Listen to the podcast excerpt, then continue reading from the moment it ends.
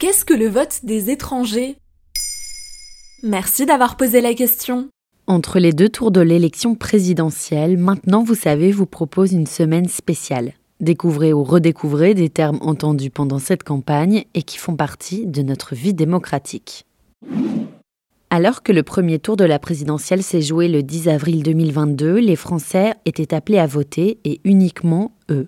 Car seule la nationalité française et non la citoyenneté conditionne l'accès au droit de vote et au droit d'éligibilité aux élections présidentielles ce qui exclut 5 millions de personnes, à savoir les 7,7% de citoyens qui n'ont pas la nationalité française. Mais d'où ça vient? Le droit de vote n'a pas été accordé à tous les Français, et encore moins aux Françaises, d'un seul coup. En 1789, il est octroyé aux hommes de 21 ans qui payent un impôt, le sens, ce qu'on a appelé le suffrage censitaire. En 1848, il est décorrélé de l'impôt. Le suffrage universel masculin est instauré à quelques exceptions près, c'est le cas des détenus.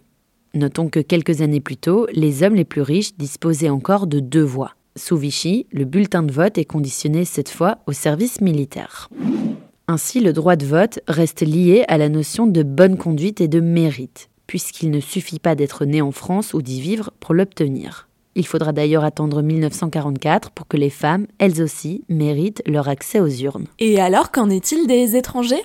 Le débat est lancé par la gauche en 1981. François Mitterrand fait du projet l'une de ses propositions de campagne. Quelques années plus tard, la gauche perd sa majorité gouvernementale, l'idée reste lettre morte. Ce n'est qu'en 1992, au moment de la signature du traité de Maastricht, que les étrangers en France obtiennent le droit de vote aux élections européennes. Le traité fondateur de l'Union européenne accorde aux citoyens européens des 27 États membres le droit de voter aux municipales et aux européennes dans l'État où ils résident. Mais la mise en application pour les municipales, conditionnée à un vote de l'Assemblée et du Sénat, tarde. Résultat, les premières municipales invitant les étrangers à voter n'arriveront qu'en 2001. Ainsi, depuis 2001, une citoyenne espagnole installée en France aura le droit de désigner les élus de sa ville aux municipales ainsi que ceux du Parlement européen aux européennes, contrairement à un Congolais qui habite en France depuis 30 ans, même s'il paye des impôts, même s'il est parent d'un enfant français ou s'il contribue à la société française.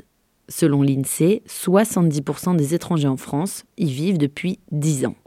Ailleurs, des pays comme la Suède et le Danemark avaient déjà accordé l'accès au scrutin aux étrangers en 1975 et 1980. Et est-ce qu'il existe des initiatives citoyennes pour faire voter les étrangers? Il y a par exemple la plateforme Alter Votant, créée en 2017.